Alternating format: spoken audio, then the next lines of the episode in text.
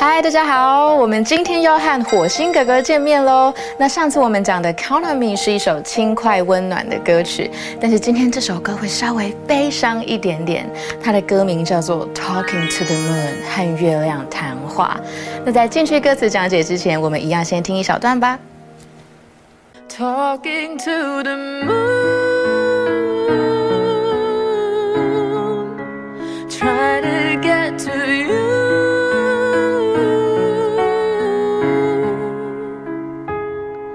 in hopes you're on the other side, talking to me too. Or am I a fool who sits alone, talking to the moon?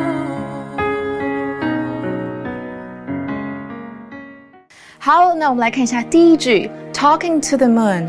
我只能和月亮谈话，trying to get to you，试着想去你的身边，in hopes you're on the other side，我希望你也在另一头，干嘛呢？Talking to me too，好，很想唱出来的，和我说话。那最后一句呢，非常的悲伤，他自问自答说了，Or am I a fool who sits alone talking to the moon？